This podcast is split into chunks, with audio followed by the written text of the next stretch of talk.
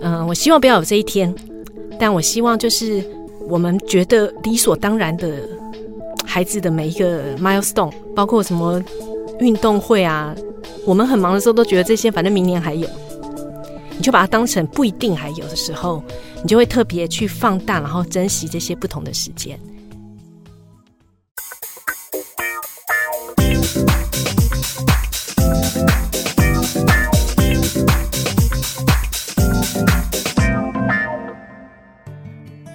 Hello，我是老周，欢迎收听老周的 Money Talk。在这里，我们聊一聊钱和财富。其实哦，今天这集节目，我觉得有一个很不一样的心情。先说我自己好了，在我的孩子大概快要一岁的时候，他有一次肺炎住院，然后我们就住进了台大儿童医院。那在病房里呢，我跟太太两个人就要轮流请假。那个时候心情惶恐，然后不安。每一次医护人员进来的时候呢，我们都看着隔着那个塑胶布幕在吸着药剂的小孩，哦，开始哭，然后有的时候沉沉的睡着了。每天都问自己，这个情况什么时候会改变，什么时候会好转？嗯，今天的这位受访者呢，其实我相信跟我有过类似的经历哦，但是我觉得他在过程中展现给大家的勇气，还有他承担的过程，都是我们非常值得借鉴的一个参考。让我们欢迎 Karen。Hello，Karen，你好。哎，老周你好啊，大家好，我是 Karen。我想先从一个很特别的问题开始问哦，因为我在住在台大儿童医院的时候，我其实很困扰吃的东西到底要吃什么。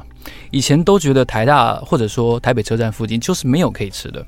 但是当我读了你的书之后，我发现好像你吃过非常多次附近的东西，所以我想先请教一下。你跟小安在台大医院周边，你吃过最多次的东西，以你自己来说是什么呢？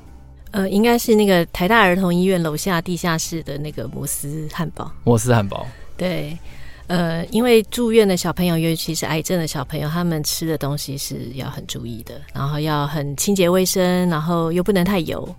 因为打过化疗的小孩，其实他们的味觉都会一直改变，所以其实对所有的那个家长来说。三不五时，只要孩子住院个一年两年，他喜欢吃一个东西，不会一直喜欢 到底。所以反而是那个楼下的摩斯汉堡，它能够在你呃可预测的时间，然后给你不会太惊讶的食物，然后还算美味，但是非常健康。但你们要怎么偷溜到地下室去吃咸酥鸡，但却没有被人家发现啊？我们一开始呢，那个还没有 COVID-19 之前，哈，你还可以叫外卖回医院，因为医院以前有个讨论室。就很像大家用的那个会议室可以共享，所以小朋友跟那个妈妈们就会偷偷的带着咸酥鸡到那边偷吃。然后自从有 COVID-19 之后，那个会议室全部都关起来了，因为怕大家有不必要的群聚，所以你也不能在病房吃嘛，因为隔壁的孩子可能非常非常难过，他没有办法闻那么油腻的味道。所以就这时候就很谢谢，刚好这几年那个 Uber E 真的是可能也每天送台大医院中山南路八号 这个地址，所以很多他们就可以在这边哎给他们小孩子一些不一样吃的东西。但是这些都是嗯，不论是治疗或者是在检查，很偶一为之的那种，让他小小觉得有一点点被被鼓励呀、或者是一点点小犯规。不然其实这些外食对呃。癌症病房的那个护理长跟护理师来说，都是打叉叉的食物。被他们看到的话，会说不可以吃哦，或者是怎样的劝？妈妈，你怎么给他吃这个？不要被别人看到啊之类的。是，呃，Karen 是当他生病的那一天这本书的作者。我在一个脸书的贴文上偶然看到了这本书的封面哦，我当下就很有触动的感觉，因为那本书的封面，他画的是台大医院旧大楼的。一楼的那个场景，我自己就是在台大医院旧大楼这边出生的。然后我的小孩在生病的时候呢，我们也是选择送到台大。所以当下我那个妈妈牵着孩子的那个画面呢，其实就马上勾住了我。那在这本书里面，Karen 谈到了他跟他的儿子在面对得到癌症的时候，从处理，然后从治疗身心的种种的不适，然后作为一个照顾者，他如何要坚强起来，如何。先自己先挺过，然后再陪伴自己的小孩，面对整个治疗的过程，这样子的心路历程，我看过的时候，其实我会觉得，呃，非常的触动。因为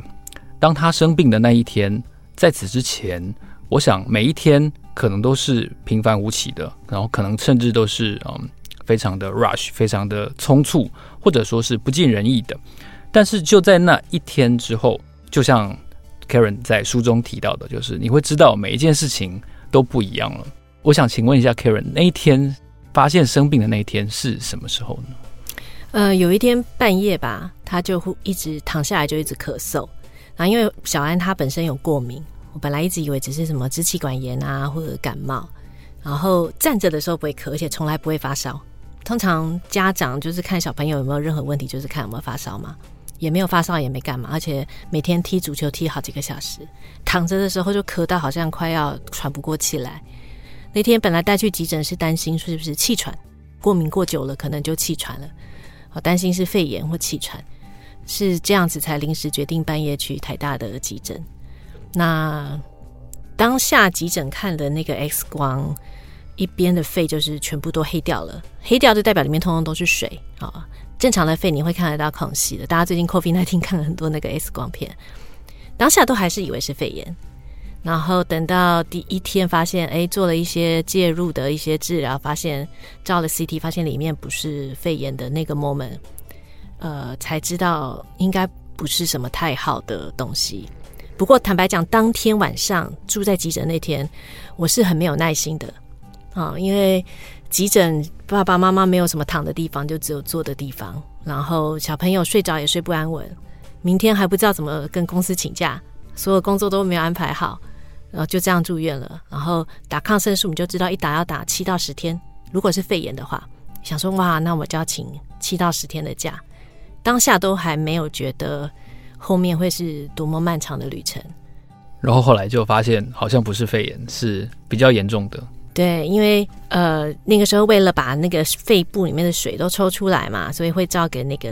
电脑断层，目的就是让你管子插进去，把水抽出来的时候不会戳到其他重要的器官，不会戳到呃心脏啊或者是肺脏。哎，结果那个那个断层扫描一看，哦哦，里面有一大颗大大的东西，然后把所有的这个肺都压压扁啦，血管也都差不多压到了。然后那个时候其实是当天很晚很晚的时候，然后其实那个时候。加加护病房没有主治医师，我 我觉得那天总总那个住院医师跟总医师很辛苦，他们必须在他们也没有心理准备的情况之下，告诉外面在等他儿子，只是把这个呃以为是肺炎的水抽出来的家长说：“妈妈，你进来看，好像是不是不是那么单纯的肺炎，里面有长东西。”所以是这样子的音乐机会下发现。那也刚好，因为我有一点点那个医学的背景，所以光看那个电脑断层就知道，哇，这看起来是非常非常，呃，我们英文讲 malignant，很恶意的这样子的一个肿瘤，所以那个晚上就知道，从今天开始什么东西都不一样了。在 Karen 的书中哦，他有特别提到说，医师的这个诊断上面写着 suspicious tumor 哦，bulky，那看起来是非常嗯冷酷的，然后直接的这样子的疑似的诊断。我就好奇，Karen 在一开始你看到说整个诊断书上好像写说这是疑似的肿瘤，然后开始了治疗，然后相当漫长的一个过程，直到现在，你给我的感觉。跟今天看到本人都有一种相对比较冷静的感觉。那我会好奇，这是您本身医疗学士的背景带给你的一些呃认识呢，还是说，诶，你身为一个妈妈，你觉得只有你能够陪伴小安呃挺过这一切，还是说，比如说像你的家庭教育，你提到说你的母亲，然后你的父母给你的一些家庭教育，还有你的妹妹也给你很多的资源，你觉得是哪一种的？呃，影响比较多呢？啊、呃，我觉得可能是本来的个性啦。你的个性是怎么样的人呢？就是那个兵来将挡，水来土掩。因为再怎么着，你还是得走过；然后再困难的事，你还是得处理；然后再怎么困难的事情，你还是得想办法把它面对或解决。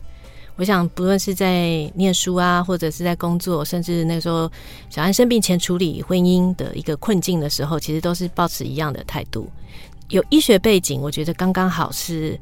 只是降低了你对这个东西的害怕。但是我有时候也会想想哦，哎，会不会这样变得太冷漠了？因为你都已经看到一个检查，你都你的第一个反应是我的训练告诉我说，哎呀，这个肿瘤只有百分之五的生存率，那个肿瘤只有百分之十的生存率，那个药用了有没有效？那个四十万下去能够多活三天，多活一个月，那些东西对我来说，马上跑到我脑子里的是数字，因为那是我的工作。反而是在接下来，不论是陪孩子，或者是陪其他的孩子、其他的妈妈们，你会必须用一些呃人类的话来解释这么困难的数字。你要告诉他，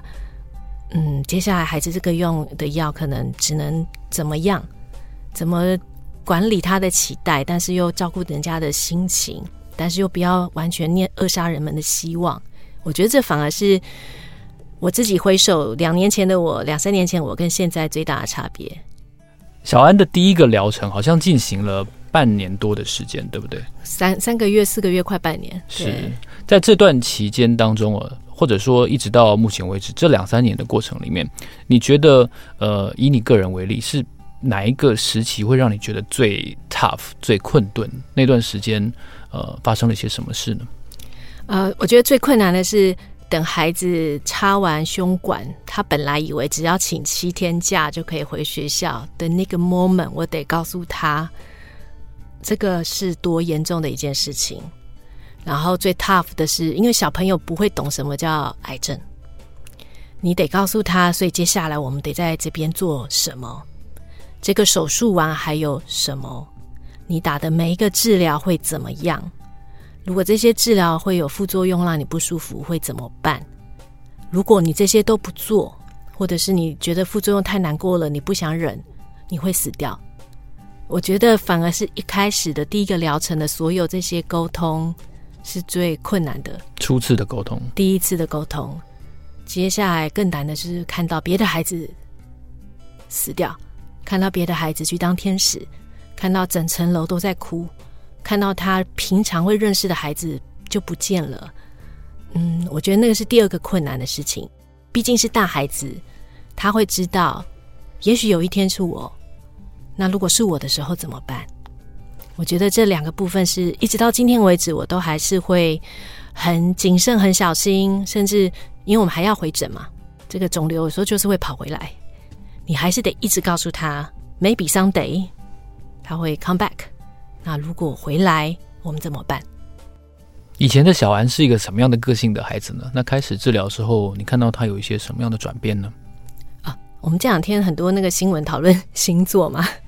他他是那种很典型那个 single child，一个单啊独子，然后。爷爷奶奶捧在手心的金牛座的很自私的小孩，然后因为从小在学校啊、又是校队足球队，又是自由班，就是做什么都比别人花更少的力气，然后得到很好的这个成果。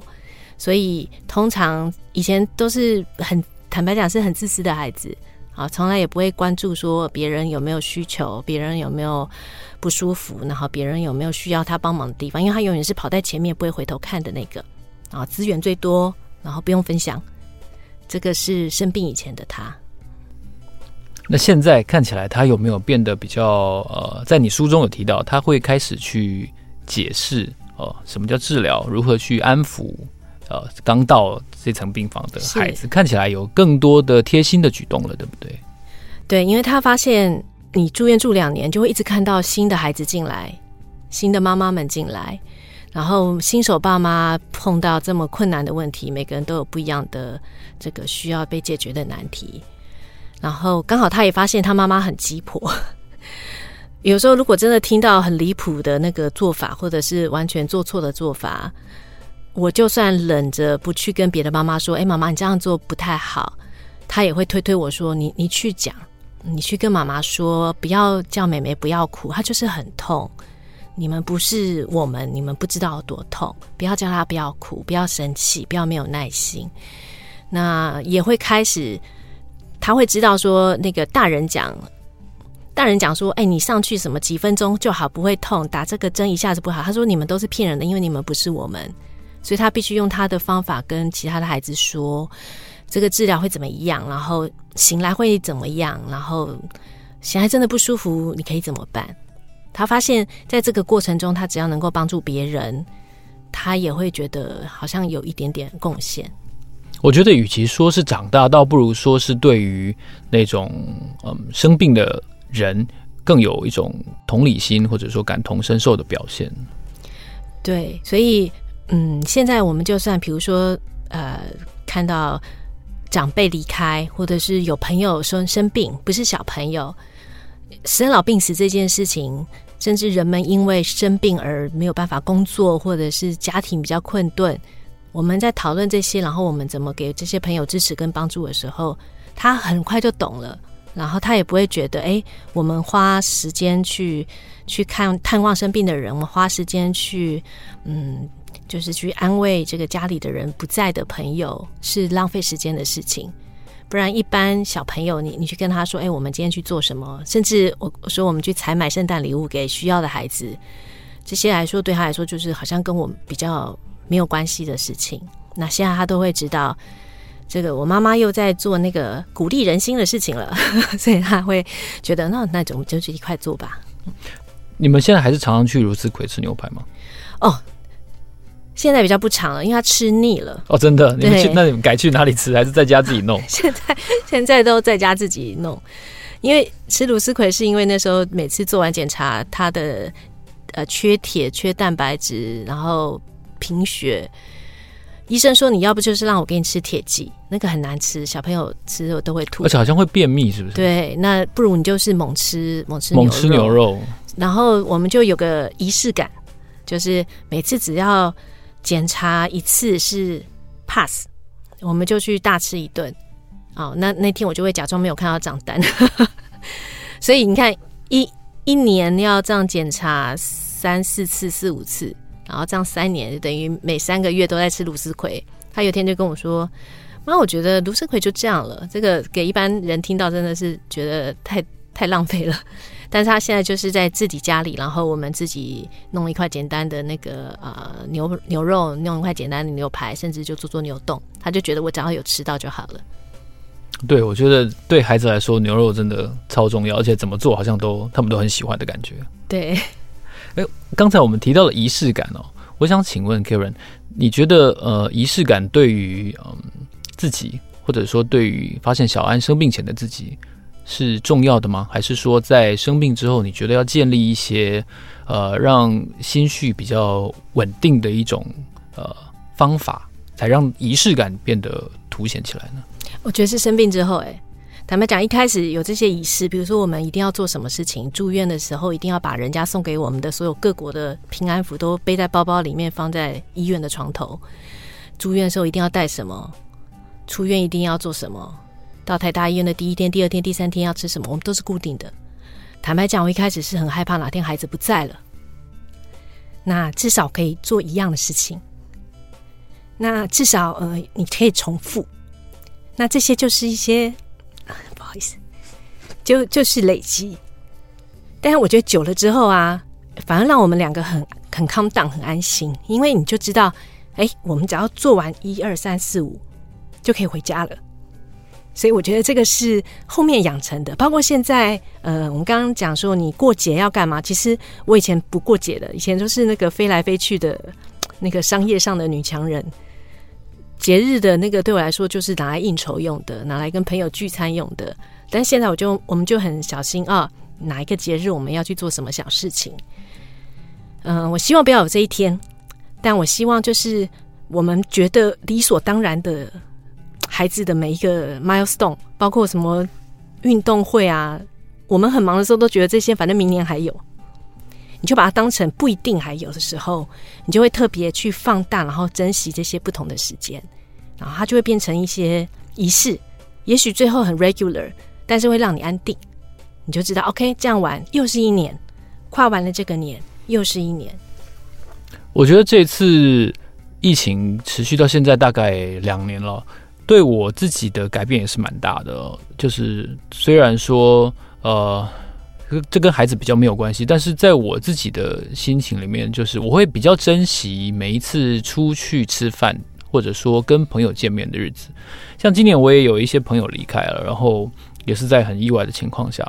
那我们就聚在一起会，会想到，就是说朋友以前常常会说，呃，你这次不来，那就下一次早点来啊，或者说下次约哪里啊？那我后来再去那个 pub，再去那个餐厅的时候，我就会想到就是。上次我们那个酒我都还没开，或者说那瓶酒我都还没喝完，然后这个人就先死了。那确实就有一种嗯，就不会再有的那种感觉。所以我会非常的对 Karen 刚才提到的这个点会很有感触，因为我们。建立仪式感的背后，就是代表说，其实每一个 moment 就是非常重要的。您刚才有提到说，其实你以前是不过节的，然后是女强人，在书里面也有提到，就你以前是一年三百六十五天，大概飞超过两天，三百天，所以那样子的陪伴，或者说亲子之间可以说是没有互动。当然那个时候小安还小，但是但是也确实是对对，不管对孩子或者说对。母亲来说都是挺煎熬的，对不对？对，但我后来想想啊，如果没有小孩，没有这次这个生病的 gift 礼物，我们 pretty much 我们会维持一样的步调，是因为我们都在我们的呃三十岁、四十岁，然后都还背着很多这个对自己的期许、经济的压力，你都会希望做更多、做更好，然后可能你的付出，职场也给你相对的 reward。好，给你相对的这个、这个、这个肯定。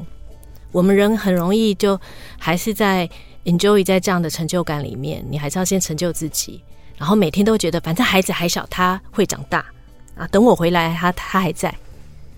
我想一样的心情在陪伴爸妈，偶像好像也是这样，就是你都觉得反正你下次再回来都都还在。嗯、呃，这一次的经历，包括我，我非常同意那个老师刚刚讲那个 COVID，真的是改变了我们看很多事情的太理所当然或习以为常。当然，这些东西到最后你，你就是互相要，嗯，我不会讲 sacrifice，但我觉得就是你要，你要，你要决定你要放在每件事情上面的时间，那什么对你是重要的？好像在重要的时间的决定，他就会很清楚、很明白。那包括家人，包括其他的关系，我觉得这都是大家有空可以慢慢思考的。其实整本书哦，我觉得最触动我的一句话就是：“什么是陪伴？就是你在。”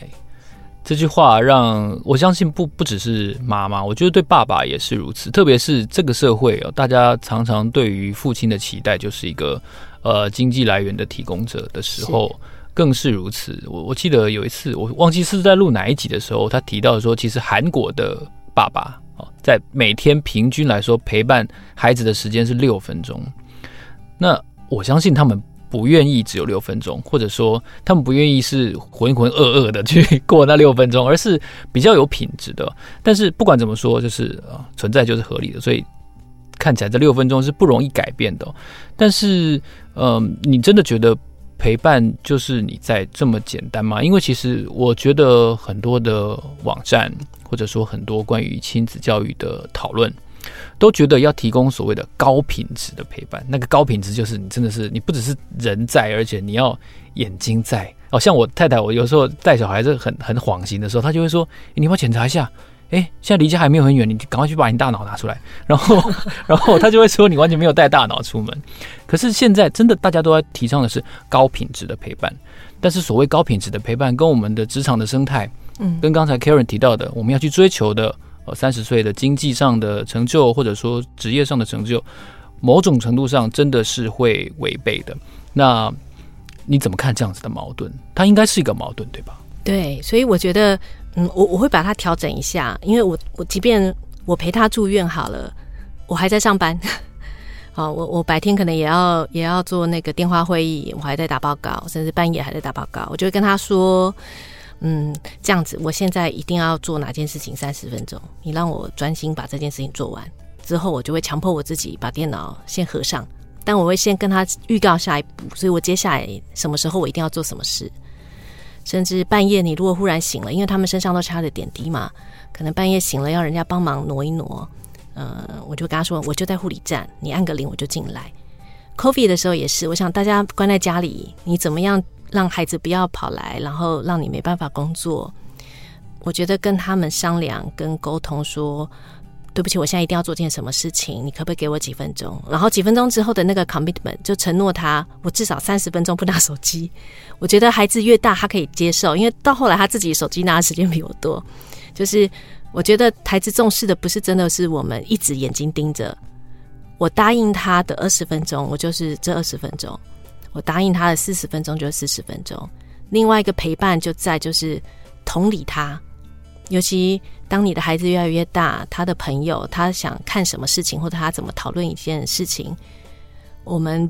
我们很习惯被以前的教育是 top down 的指令的、严肃的、威权的。然后我现在自从他生病的时候，我都习惯我蹲下来跟他讲话，因为以前都是都在病床，或者是要蹲下来调整他的这个手上的针或者是点滴。包括现在，我都会强迫我自己，都是跟他在同一个 level。我们再也不是高高在上的站着讲、蹲着讲、坐着讲，你坐在我旁边。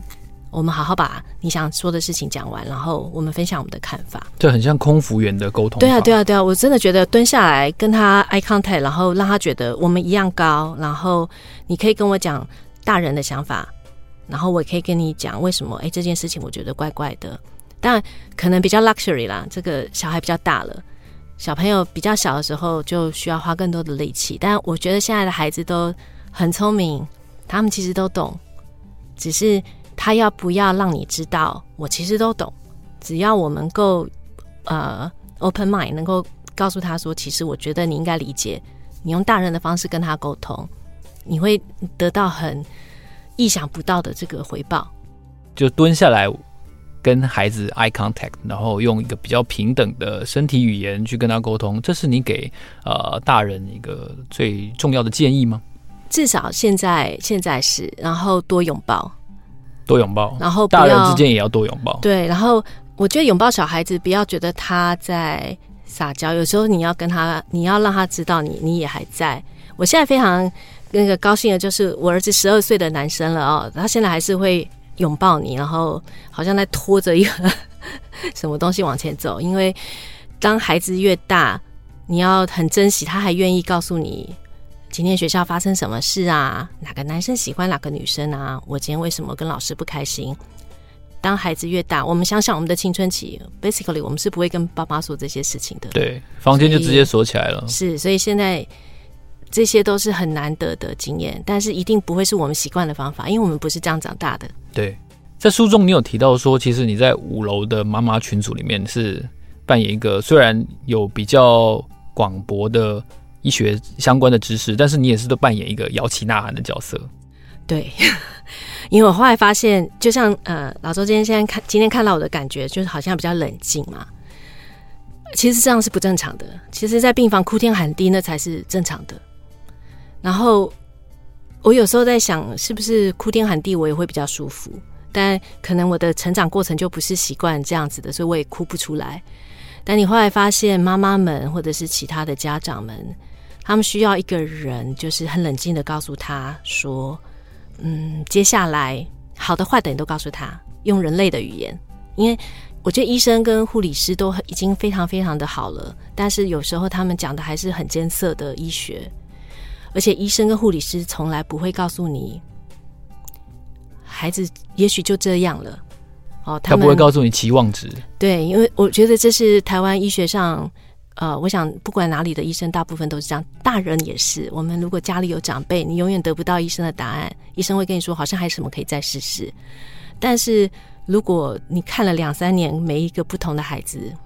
进来医院、离开、上天堂或干嘛，你大概有有大概知道说他们还剩多少时间。这时候就是要有一个那个比较讲话比较直接的，但是会摇旗呐喊的跟他说：“诶，接下来可以，我们要不要试试看做些什么？”当他不要有遗憾，因为常常看到太多遗憾了。那这些我觉得都是后来变成那个在里面帮忙吆喝，甚至 这次这个圣诞节画虾的那种。对对对，只是另外一种帮忙的方法。但是我们绝对不会去干预或改变医生的任何的医学决定。这个都还是台湾的医生，尤其是癌症成人的跟儿童的，真的会是以我过去工作经验，真的是亚洲里面真的非常非常专业跟非常好的。您刚才提到圣诞节哦，圣诞节应该是儿童病房非常重要，甚至应该是最重要的一个仪式，对不对？对。在圣在圣诞节的时候，儿童癌症病房都会做些什么呢？呃，在 COVID-19 之前啊，那个护理师跟医生们会把那个走廊都挂满了灯，然后有各种圣诞树，还会叫外汇。然后平常最严肃的主治医生会穿着一身那个圣诞老公公的样子来，然后一堆小光头会在那边唱 Baby Shark，然后他们也可以玩战斗陀螺，然后可以讲故事，可以抽奖，可以交换礼物。但是因为 COVID 的关系，很多呃像这种外面的团体啊，甚至外汇其实进不了医院，所以都只能。呃，靠呃，比如说社工啊，或者是医院的其他的这个社会支持的老师去募集一些礼物，然后做一些让小朋友觉得至少哎呀有一些圣诞气息的感觉。我们来聊一下信仰，因为在书中其实 Karen 你有提到信仰的角色跟信仰的重要性，但我很好奇一件事情，就是你有提到说，呃，如果在某些好像是必要情况下，你会愿意喝符水，然后你会愿意拿着平安符，那样子当然也是一种仪式感哦。但是你会不会觉得有一种冲突的感觉？因为你已经有基督教的信仰，但是你还会愿意喝符水、带平安符的时候，我跟你讲哦，当你的家人或孩子已经快要离开你的时候，你那个时候可能对上帝的埋怨多于任何事情。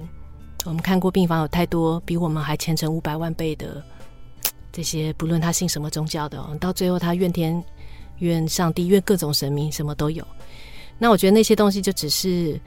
怎么说呢？我们还是坚持我们的信仰哈，就是。但我一直觉得那个上帝很忙，你不应该一直跟他祷告，他一定有更忙的事情。其他的神明也是。那比如说那个每年妈祖不是钻轿底，对对对，就会有很热情的朋友拿那个干净的轿底的水。那其实对我们来说，我我的转念哦，那个我觉得转念也是蛮好玩。转念就是这样吧，上帝很忙，我我有祷告，呃，其他神明可能也很忙。但如果我们什么神都跟他讲一声，然后每天照三餐跟他讲这个孩子的声音或名字，也许那个很迷信啊，就命不该绝。也，嗯，就所以那个我们很多朋友都知道我是基督徒，但是每年、呃、要过年的时候。很多孩子都有那个孩子，我孩子的那个姓名地址，那个平安灯点全台哦。对，所以我觉得这只是一种让自己觉得你尽了所有的力了哦，不论是医学的、非医学的、理性的还是非理性的，等到哪一天那个时刻来，你不会觉得你愧疚这个孩子，你该做的没做到。我觉得好像只有只有只能用这个来解释。另外，我也注意到，就是你觉得在婚姻当中要维持，呃，应该说在孩子生病的时候要维持一个亲密关系是不太容易的事情。那在小安生病之前，其实你刚刚结束了婚姻，那是什么让你愿意重新相信婚姻这样子的存续的关系跟它的价值呢？呃，这个是个很很很很有趣的问题。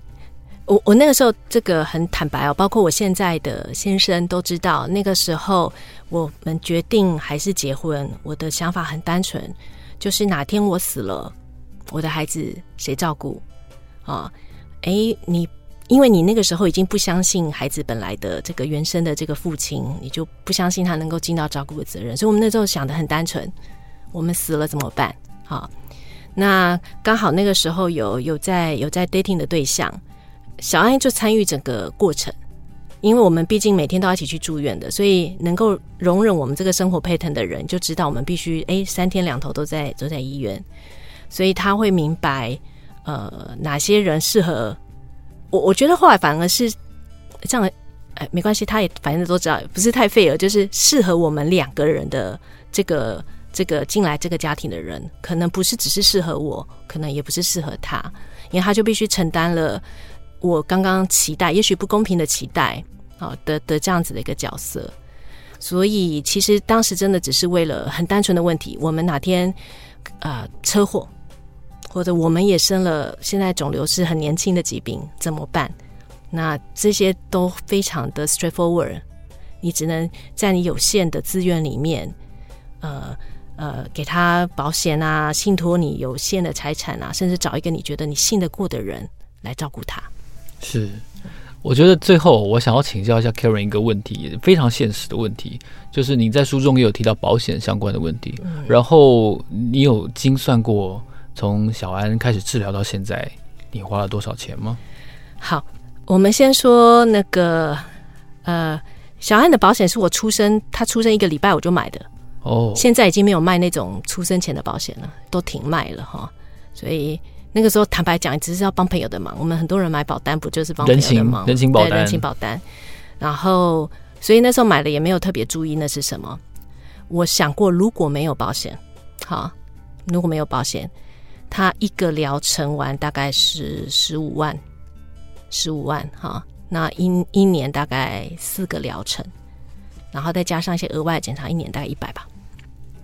然后这还是第一年、第二年两百，然后第三年之后的每四个月你要再固定检查，又是每三个月大概六万块，还不包括如果今天不幸复发了。他后面的癌症复发的药一个月六十万，是没有健保给付的。好，然后在这不包括他如果后面需要干细胞移植，两百万。当然，你有保险不能 cover 全部的支出，但是至少可以让你有部分的压力可以减缓，因为你会会发现，呃，我们现在讲这些都是医药费，你要想象你一个人就不能工作了，对。双薪家庭就要瞬间除以二，瞬间除以二。那另外一个，所有在医院里的三餐，然后如果孩子还需要额外的营养针、额外的补品，甚至我们很多孩子治疗到最后命救回来了，四肢瘫了，癌症可能侵袭到他的这个脊椎，但是活了，他回家以后的照顾全部都是无障碍的。那这些花费都是我们平常无法去。计算跟衡量的，甚至无法想象，无法想象。我那天看到那个妈妈含着眼泪跟我说：“我都不晓得我把他救回来是好还是不好。”他瘫了，也许孩子会怨他，你就让我死了算了。他要瘫在床上一辈子，所以这些好像是金钱算得出来的，还是又好像是算不出来的。但我觉得，我到今天为止都还是会跟别人说，虽然我一个保险都没有买。如果在我们的能力，每个每个家庭的能力范围不一样，我们每年都会给孩子上很多才艺班。以前没有 COVID 的时候，可能也会至少一两年出国个旅游一次啊，或者是国内旅游，这些钱省一省，可以让我们的孩子至少我们帮他买一到二十岁的这些保障。我觉得我们还挤得出来。那这些都是你平常在吃吃喝喝或者玩的时候就跑掉的钱，我们都应该留下来给他们。今天在这个采访当中哦，我觉得我自己也获得很多。我在阅读 Karen 的书的时候，我也阅读了很多，然后给我自己的生命的体验，应该说是我鼓起勇气要采访 Karen 的一个最大的动机。因为不瞒 Karen 说，其实我犹豫了一阵子，我不知道这些问题我们能能不能够问得好。就且撇开这是一个理财财经性的投资节目，先不谈。我觉得呃，作为一个财经记者。以往我很难问得出今天这样子的问题，我很难嗯、跟人家探讨生死，或者说明天健康不健康与否，然后如何去维系，或者说如何去面对一段可能要告别的关系，这可能都是我们在疫情之后一定要学会的事情。就不管你也就 happy or not，但是你就就是得学会，因为也许就像我们刚才谈到的，就明天这个朋友你就不在了，那。如果你知道这件事情的时候，你会不会去这这个见面呢？或者说你要怎么去面对呃你的亲人？其实不限于孩子，长辈也是如此，只是孩子会更更让我们难以面对而已。我我觉得特别就像呃主持人刚刚讲的那个，因为疫情的关系哦，嗯，我也会鼓励，也会跟我的同年龄的朋友说，我们要更重视我们自己的健康，我们好，我们的家人才会好。很多我们的朋友是一辈子不做健康检查的。他如果不是在外商企业上班，或者是公家机关，每年被那个劳基法逼着你每三年要交一份那个体检报告。呃，家庭主妇，我们的妈妈们这一辈子，你怎么可能让她去联安或者国泰做个健检？一次健检五千、八千、一万，你可能觉得很贵，但你有没有想过，你早一点点知道自己有没有小小的问题，你可以买很多时间。跟你的家人，然后完成你的梦想，然后这些都是以前我们都会忽略的。包括呃自营商的朋友，他不会觉得他要花时间跟钱去做这个事情，但你想象每次五千、八千、一万，甚至三万的健检，跟你现在这一辈子，你可能很快就得了一个肺癌，或者是其他的生病，你要花更多的时间跟金钱，然后你失去跟你的家人，然后失去完成你梦想的机会。我觉得那个那个成本算下来，好像怎么算都很清楚，接下来该做什么。但没有孩子生病，孩子生病之前，我是一辈子不做健检的。哦，真的吗？我是念公共卫生的，是我是最觉得那个相对风险，就是相对风险跟以后得病的风险，我觉得我分得很清。但是我是孩子生病的那一年，我才去把我所有的健检做完，因为我很怕我死了他怎么办？我生病他怎么办？然后后来慢慢慢慢，哎，我就体会原来我们的健康真的，每次听那个。那种节目说无价，那个无价得自己把那个价放得开，你才知道什么对你才是有价值的东西，你才知道，哎，为什么我要花这些时间跟这些你其实是可以 measurable 可以算出来的金钱去做这些事情。这集节目我可以说是老周主持以来最特别的一个尝试。这个尝试除了访谈的主题之外，我觉得也是一个关于自己的反思。然后主，然后主持人对于自己的婚姻关系，或者说对于育儿的关系，也希望透过我跟 Karen 的对谈，能够让今天听到节目的你呢，在二零二一年的最后一集节目，能够让大家有对于健康、对于生命，还有对于什么是财富，有更多不一样的认识。如果你喜欢 Karen 刚才的访谈的话呢，我准备了三本书，希望送给大家啊！欢迎你来信，一定要寄信哦，寄信寄到我们的信箱，告诉我你想要认识 Karen 的书。抽到你的话，记得要回复我，因为上次还有上上次都有人都没有回复，让我觉得非常的伤心。今天非常谢谢 Karen 来到我们的节目，也期待小爱能够健健康康的，而且能够有更健康的姿态，能够踢更多次的足球。谢谢，那也祝每个孩子都平安健康。老周的 Money Talk，让我们下一次见，谢谢，拜拜。